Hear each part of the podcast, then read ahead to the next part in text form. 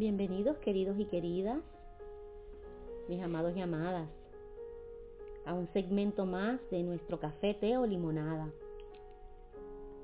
Como siempre, les agradezco que acepten la invitación de nuestro anfitrión, el Espíritu Santo. Yo estoy aquí con mi cafecito para recibir juntos lo que nos ofrece, lo que va a poner a nuestra mesa. Vamos a nutrirnos, a hidratarnos con el Espíritu Santo y con su palabra. Así podremos levantar el ánimo, recibir fuerzas, obtener nuevas energías, porque tenemos que continuar adelante, andando el camino que Jehová trazó, viviendo según el plan que Él escribió para cada uno de nosotros, para ser agradables a sus ojos, para poder recibir su bendición. Amén. Les había compartido en los testimonios anteriores y si usted no los ha escuchado, les invito a que busquen en Cafete o Limonada, en el podcast, y busquen la parte 1 y la parte 2 del testimonio. Esta sería nuestra tercera y última parte. Y en esas partes anteriores le compartí, ¿verdad? El testimonio del trasplante del hígado de mi esposo. Y según les había comunicado en los pasados segmentos, le había dicho que le iba a invitar a mi esposo para que viniera a compartir con nosotros su parte y su perspectiva conforme a este proceso que nos tocó vivir. Así que sin, sin más preámbulos vamos a, a darle la invitación a mi amado esposo Quique. Bendiciones Quique. Bendiciones para ti. Gracias por estar aquí. Eh, un placer para mí. Saludos a todos. Reciban bendiciones de parte del Señor. Es para mí un placer eh, poder compartir eh, esta experiencia y este proceso que hemos pasado con todos ustedes y hablarle de lo bueno que Dios ha sido durante todo este tiempo y durante todo este proceso. sin más preámbulo, pues dejamos con Eunice para comenzar. Dice la palabra del Señor en Nahum 1.7. Nuestro Dios es bondadoso y cuida de los que en Él confían. En momentos de angustia, Él nos brinda su protección. William, y basado en esa palabra, Quique, te van a escuchar decirle William, pero es porque ese es su nombre, porque él es William Enrique y Quique es el cariñito. Amén.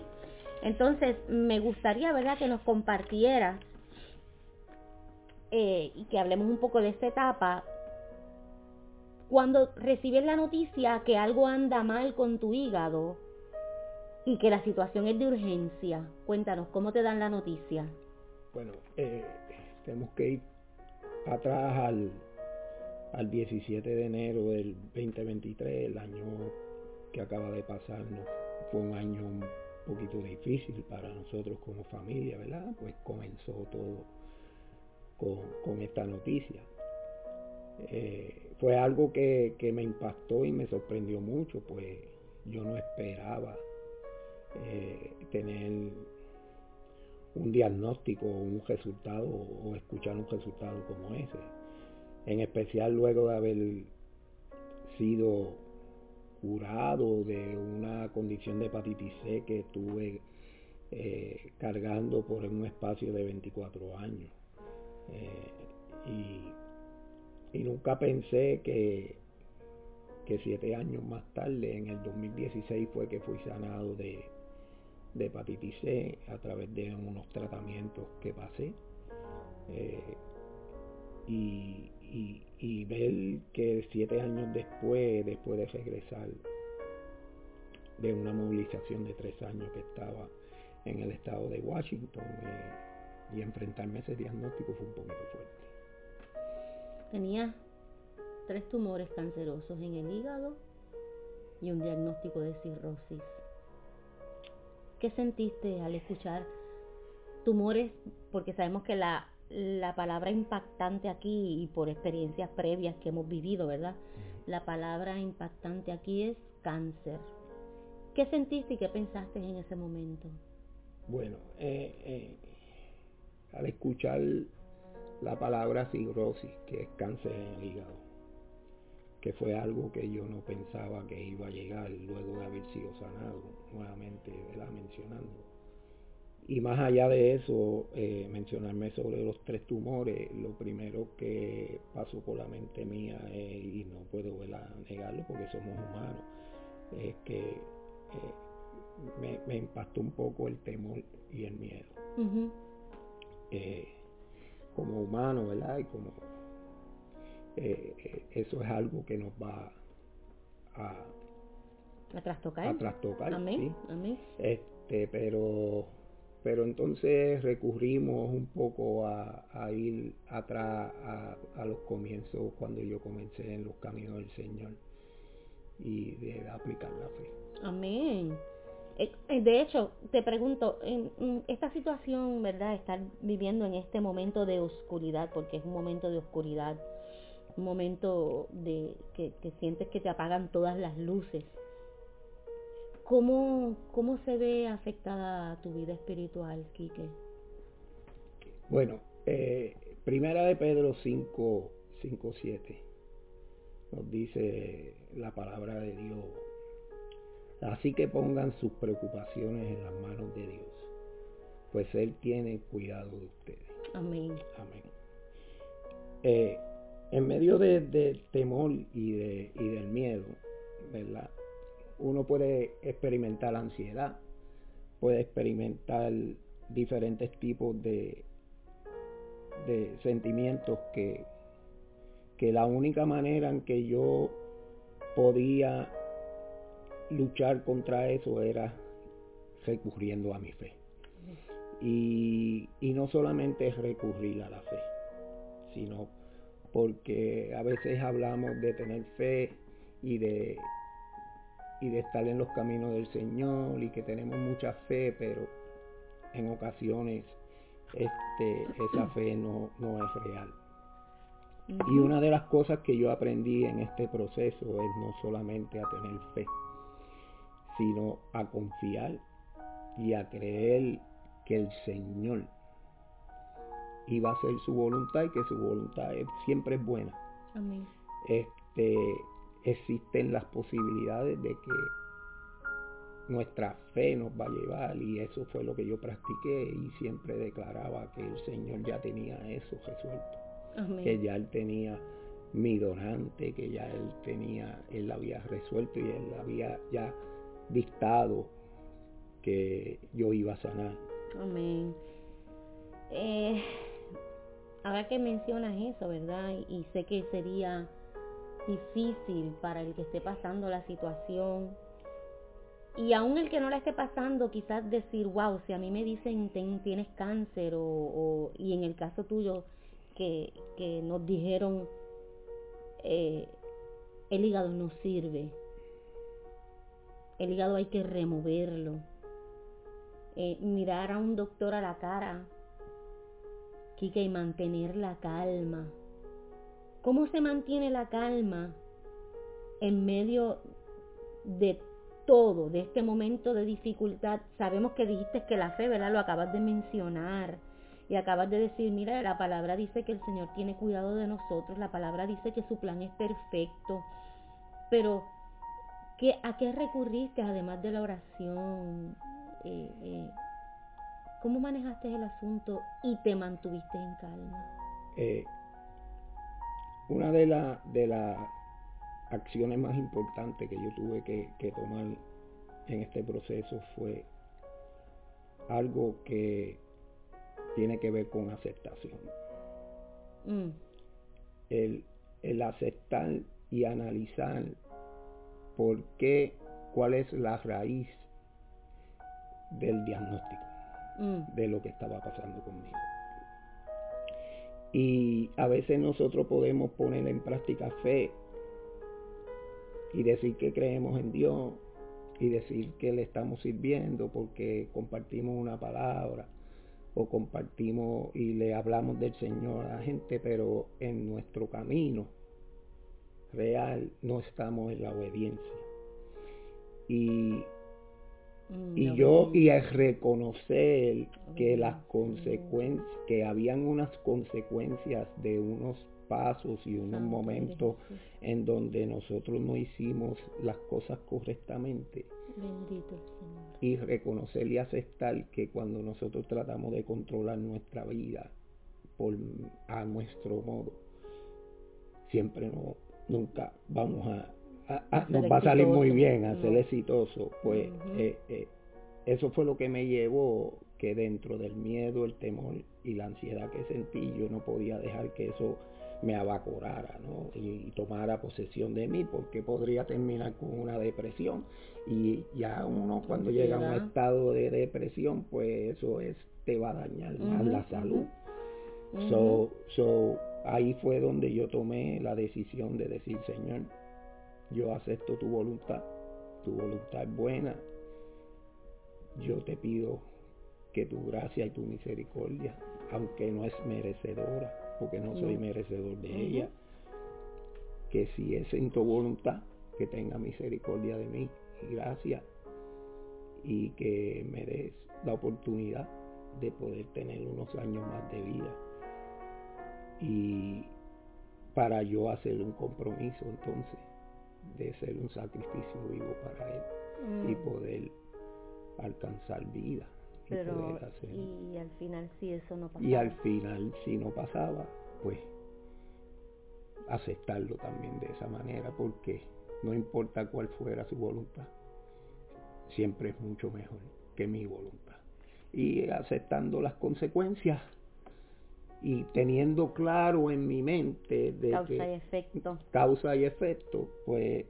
estábamos tranquilos y vivíamos con esa fe y esa confianza y creyendo que el Señor lo iba a hacer. So, mantuviste la calma, ¿verdad? Y pues La pregunta fue cómo se mantiene la calma y lo que estoy entendiendo que, que me estás compartiendo es que la calma se mantiene o se puede conseguir en el momento en que uno dice, esto es lo que yo quiero, pero que se haga tu voluntad y no la mía. Y entonces esa es la verdadera fe. Porque si estoy en tus manos y me abandono en tus manos, nada va a salir mal. Todo va a estar bien. Eso es correcto. Eh, antes de yo recibir este diagnóstico, cuando, y voy nuevamente atrás, cuando fui sanado de la hepatitis C, cinco años antes del 2016, de diciembre del 2016, cuando me dijeron que estaba sano, yo venía declarando, a raíz de mi fe, ¿verdad? Eh, que yo estaba sano. Pero yo tuve que hacer unas cosas para asegurarme que la condición no se empeorara. Yo en ese camino dejé de, de consumir bebida alcohólica, dejé de llevar una vida Desenfrenada. desenfrenada que llevaba y aún así me encontré y choqué con un diagnóstico que en, en el momento en que fui sanado yo pensaba que ya yo no tenía que enfrentar eso porque yo hice lo que tenía que hacer y estaba en los caminos del Señor, tenía fe, pero no había obediencia, Pero no había obediencia, bendito sea el Señor. no había obediencia. Entonces, el, el yo poder aceptar que a pesar de todo eso que yo hice, que fui sanado de la hepatitis C y que yo no consumía bebida alcohólica por ya por espacio de 25 años, que no llevaba una vida desenfrenada.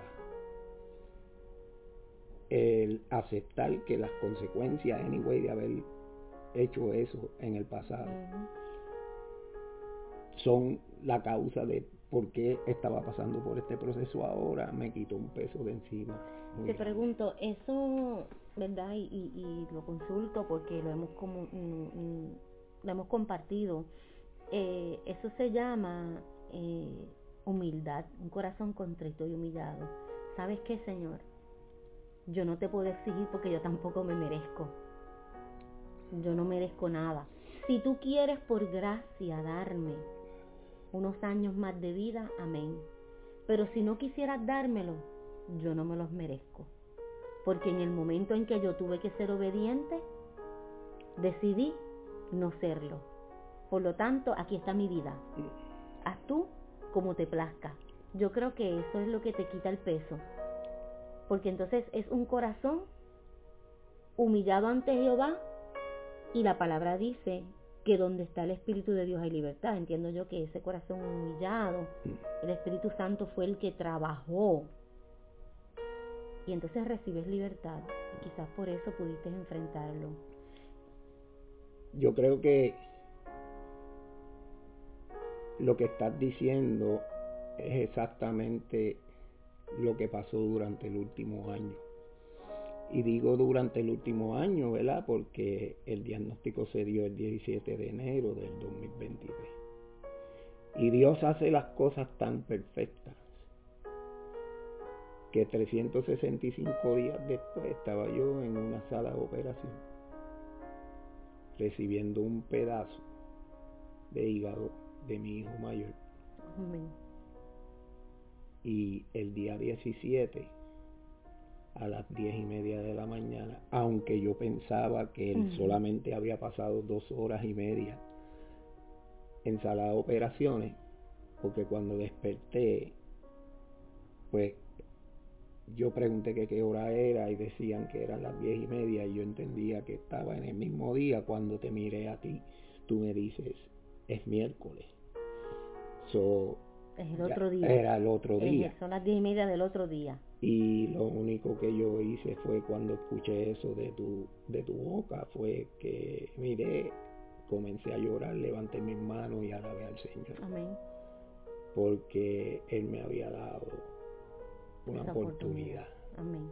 Y yo volví a nacer el 17 de enero del 2024. Apenas hace una semana y seis días atrás. Quisiera compartirle a los oyentes, ¿verdad? Este, este pedacito de testimonio, que aunque sabemos que esta es la perspectiva tuya, pero tú estabas adormecido.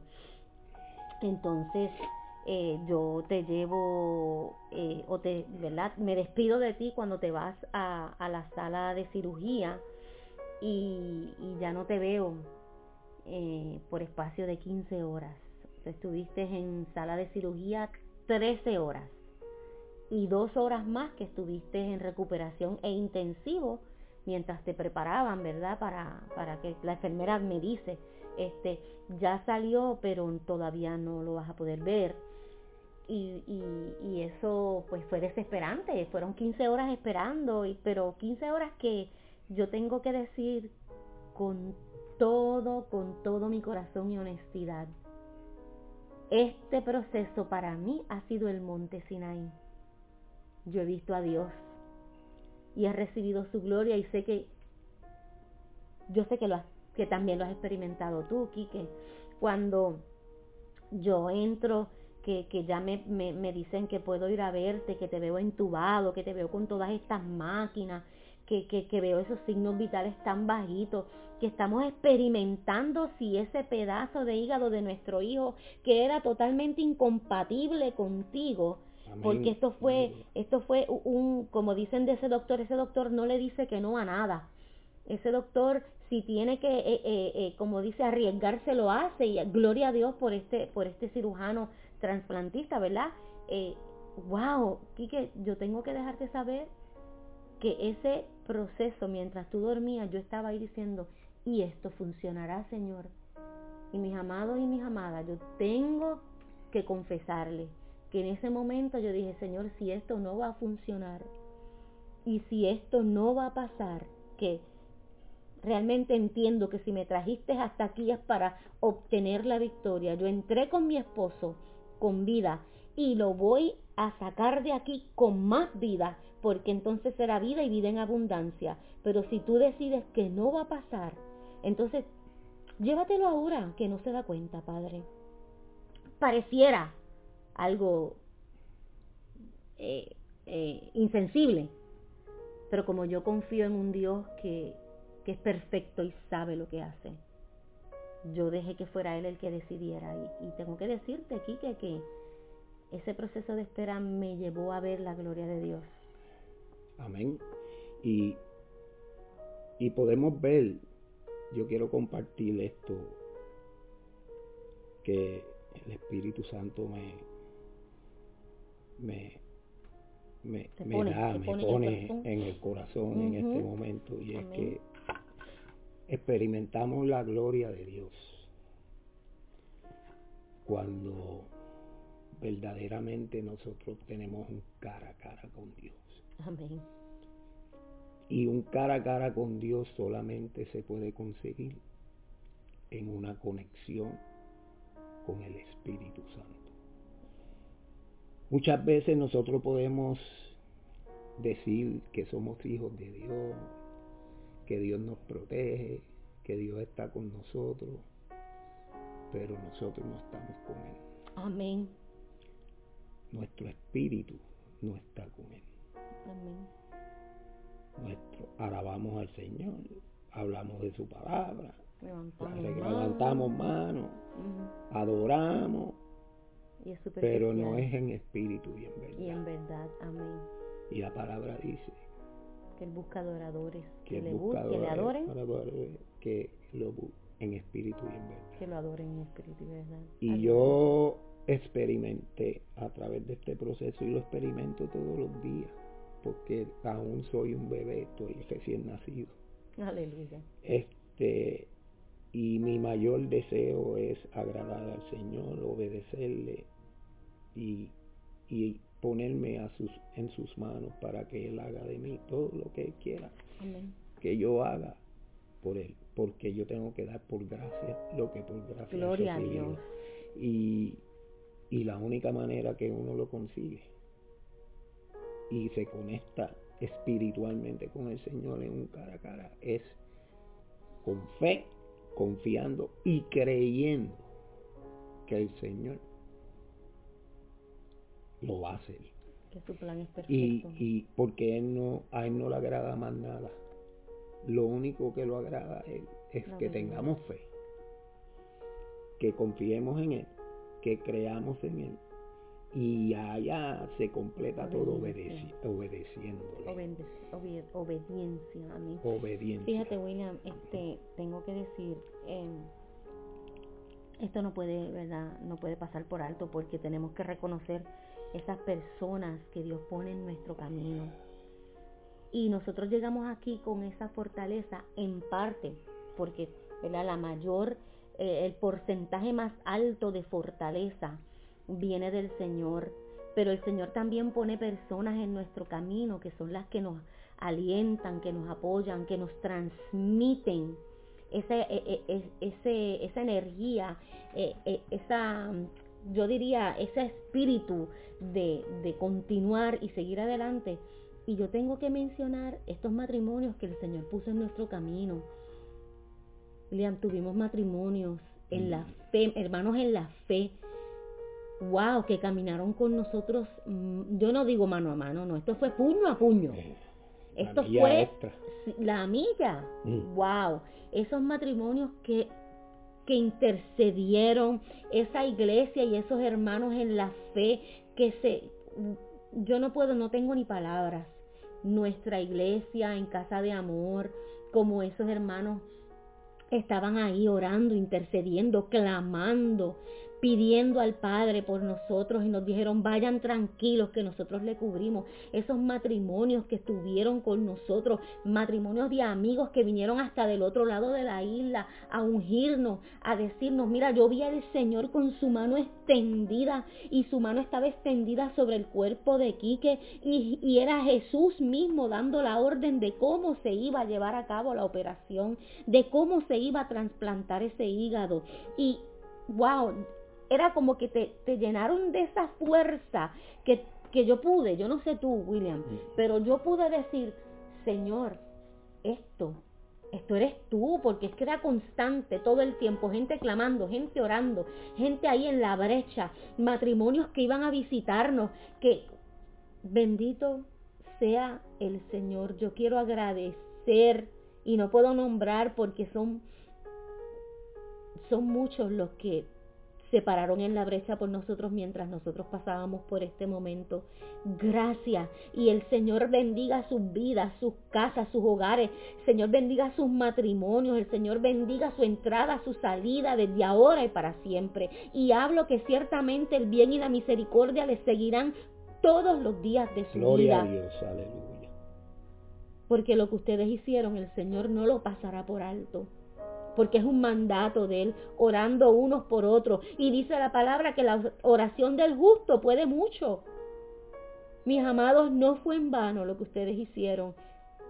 Y aquellos que no están activos en una iglesia, pero que fueron parte de este proceso, que estuvieron con nosotros ahí, que se tomaron el tiempo para sentarse a tomar una taza de café con nosotros y decirnos todo va a estar bien. Gloria a Gracias Dios. también. Gloria a Dios. Gracias, amigos, hermanos, amados. Les bendigo con toda bendición de Dios, porque Él es el que bendice. Jehová, Dios de los ejércitos, les bendiga siempre. Amén. Amén. Necesitaba hacer ese espacio para agradecerle a estas personas. Y- y- Aleluya. Y, y antes de terminar, ¿verdad? Ya que estamos llegando a ese a ese espacio, ¿verdad? Eh, quiero también añadirle a eso que tú dices, que todas esas personas, todas las iglesias que se unieron, que, que nos mantenían enviando esos, esos mensajes de ánimo, literalmente en el momento más difícil que es el momento de Mm. después que salimos de la operación y- en la recuperación toda esa esa vibra y esa fuerza eran las que me mantenían los brazos en alto para adorar al Señor. Amén. So hicieron el trabajo Y que aquellos fruto. hombres hicieron con Moisés en el desierto. Cuando le aguantaban sus brazos porque en medio de todo el dolor que sentían post operación Ujú. Había fortaleza. Eh, había fortaleza porque cada vez que yo escuchaba algo y un- una una palabra de ánimo de, de- de bendición de, de- de que todo va a estar bien de que estamos orando por ti era lo que me mantenía los brazos a- a- Y sabes, arriba. vimos a Dios también en medio de ese equipo, de ese Yeah. equipo médico, cómo nos trataron con tanta excelencia. Yeah. Cuando entramos a ese hospital que dijimos, aquí vienen tus hijos, Señor. Yeah. Y esa sala y ese equipo y todo el personal que tú elegiste, esas personas que fueron escogidas por ti, cómo nos trataron. El lugar donde nos estamos quedando, excelente, no nos ha faltado nada, porque decidimos creerle a Dios. Sí, si tuvimos la osadía de creer en los médicos, ¿cómo no le vamos a creer a Dios? Y siempre voy a decir, si, si creo y pongo mi fe en un médico que no conozco, porque realmente no los conocemos personalmente, solamente conocemos que estudiaron y se entrenaron. ¿Cómo no creer al Dios que nos hizo, que nos formó? Lo que nosotros hemos vivido en este Sinaí lo queremos compartir para que usted sepa que si le toca subir al monte y que si se siente solo y que si se siente que tiene que dejarlo todo atrás para entrar en un momento de dificultad y dolor y que el Señor le transforme, aproveche ese Sinaí. Porque ver a Dios cara a cara vale la pena cualquier sacrificio. Amén. Bueno, William, cuéntanos cómo te sientes hoy, ya que llevas mes y cuánto? Y Mes seis diez días, y seis días. y seis días. Sí. ¿Cómo te sientes? Eh, pues hoy estuvimos en una cita. Ujú. Este, pensaba que ya estaba cerca de de, de- de regresar. regresar. Estoy extrañando a mi hijo. Extrañamos a Moisés mucho. Amén. Este, Sí, eso es así. y pero nos dijeron pues que tenemos que ir la semana que viene. Nosotros le damos gracias al Señor Pero esos laboratorios están porque los excelentes. laboratorios están excelentes. Dale la noticia a nuestros dicen, amigos oyentes que ese hígado ya creció. Ya el hígado creció, ya ¿Y sus el hígado funciones hepáticas? funciones normales. Amén. Ellos se quedan impresionados y yo simplemente tengo que decir que la gloria es de Dios. Esto, ¿no? Amén. Él solamente utilizó a ese equipo para que, nosotros tuviésemos. Eligió nuestro hijo mayor, que es el donante, eligió el equipo médico, enfermeras, amados y amadas en la fe que oraron por nosotros, amigos y amigas que, wow, esos abrazos.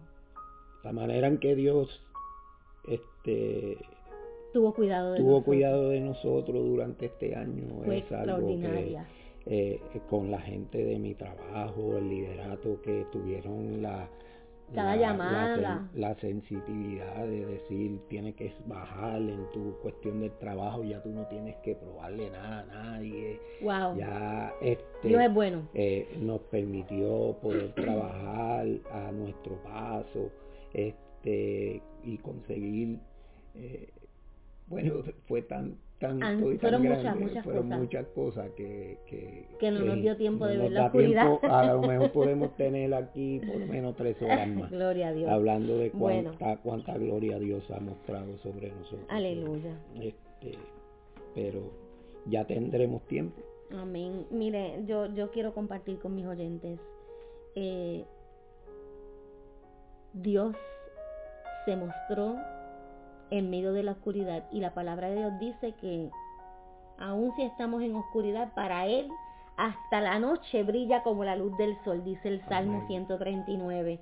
Y yo quiero compartir con ustedes el Salmo 139. Voy a empezar en el versículo 13 para que vean cómo es que Dios nos cuida. Usted que está en un momento de, de, dificultad, usted que está en un momento de tristeza, de ansiedad, de un diagnóstico que usted no puede, no puede digerir, no lo puede enfrentar, el dolor de cualquier pérdida, lo que sea que usted esté pasando, que esté afectando su paz y que esté llevando la ansiedad, yo quiero que usted sepa quién es el que tiene cuidado de usted. La palabra de Dios dice en el Salmo 139, versículo del 13 en adelante, Dios mío, Tú fuiste quien me formó en el vientre de mi madre.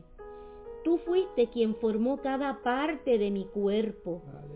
Soy una creación maravillosa y por eso te doy gracias. Todo lo que haces es maravilloso. Oh, de eso estoy bien seguro. Tú viste cuando mi cuerpo fue cobrando forma en las profundidades de la tierra. Mm aún no había vivido un solo día cuando tú ya habías decidido cuánto tiempo viviría. Lo habías anotado en tu libro. Dios mío, qué difícil me resulta entender tus pensamientos. Oh, Pero más difícil todavía me sería tratar de contarlos. Ese es el Dios que le servimos, oh, el Dios que te creó, que te formó. Y si tú te sometes en obediencia, y si tú le dices, hágase conmigo como tú quieras, como dijo María, hágase conmigo según has dicho, yo solo soy la esclava de mi Señor. Oh, si tú dices como Cristo dijo en el Getsemaní, pasa de mí esta copa, pero que no se oh, haga mi voluntad sino la tuya. Cuando tenemos la valentía aún en medio del dolor de decir, aquí estoy aquí estoy, haz conmigo como quieras. Entonces llega la paz, porque le estamos dejando saber, si te entrego mi vida y todo lo que me pasa, es porque confío en ti, en tu palabra. Gracias Señor. No olvidemos esa palabra de Nahum, esa palabra que dice que Él tiene cuidado de nosotros. Esa palabra que dice que en momentos de angustia Él nos brinda protección. Levántese ánimo. Créele a Dios. Métete en obediencia, métete en la palabra porque la fe viene por el oír la palabra de Dios. Oh, y un día vas a poder testificar como nuestro hermano Quique. Yo solo me sometí, le dije, haz conmigo como quieras, yo soy sacrificio vivo. Santo eres. Pero yo anhelo esto para mí. El hombre propone y Dios dispone. Amén. Amén. Gracias por estar aquí. Quique, despides. Gracias por compartir con nosotros y la bendición de Dios esté con todos ustedes y todos sus familiares. Un abrazo, mis amigos, mis amigas oyentes de Café o Limonada. Será hasta la próxima, donde volvamos otra vez a sentarnos a la mesa con nuestro anfitrión, el Espíritu Santo. Será hasta luego. Chao.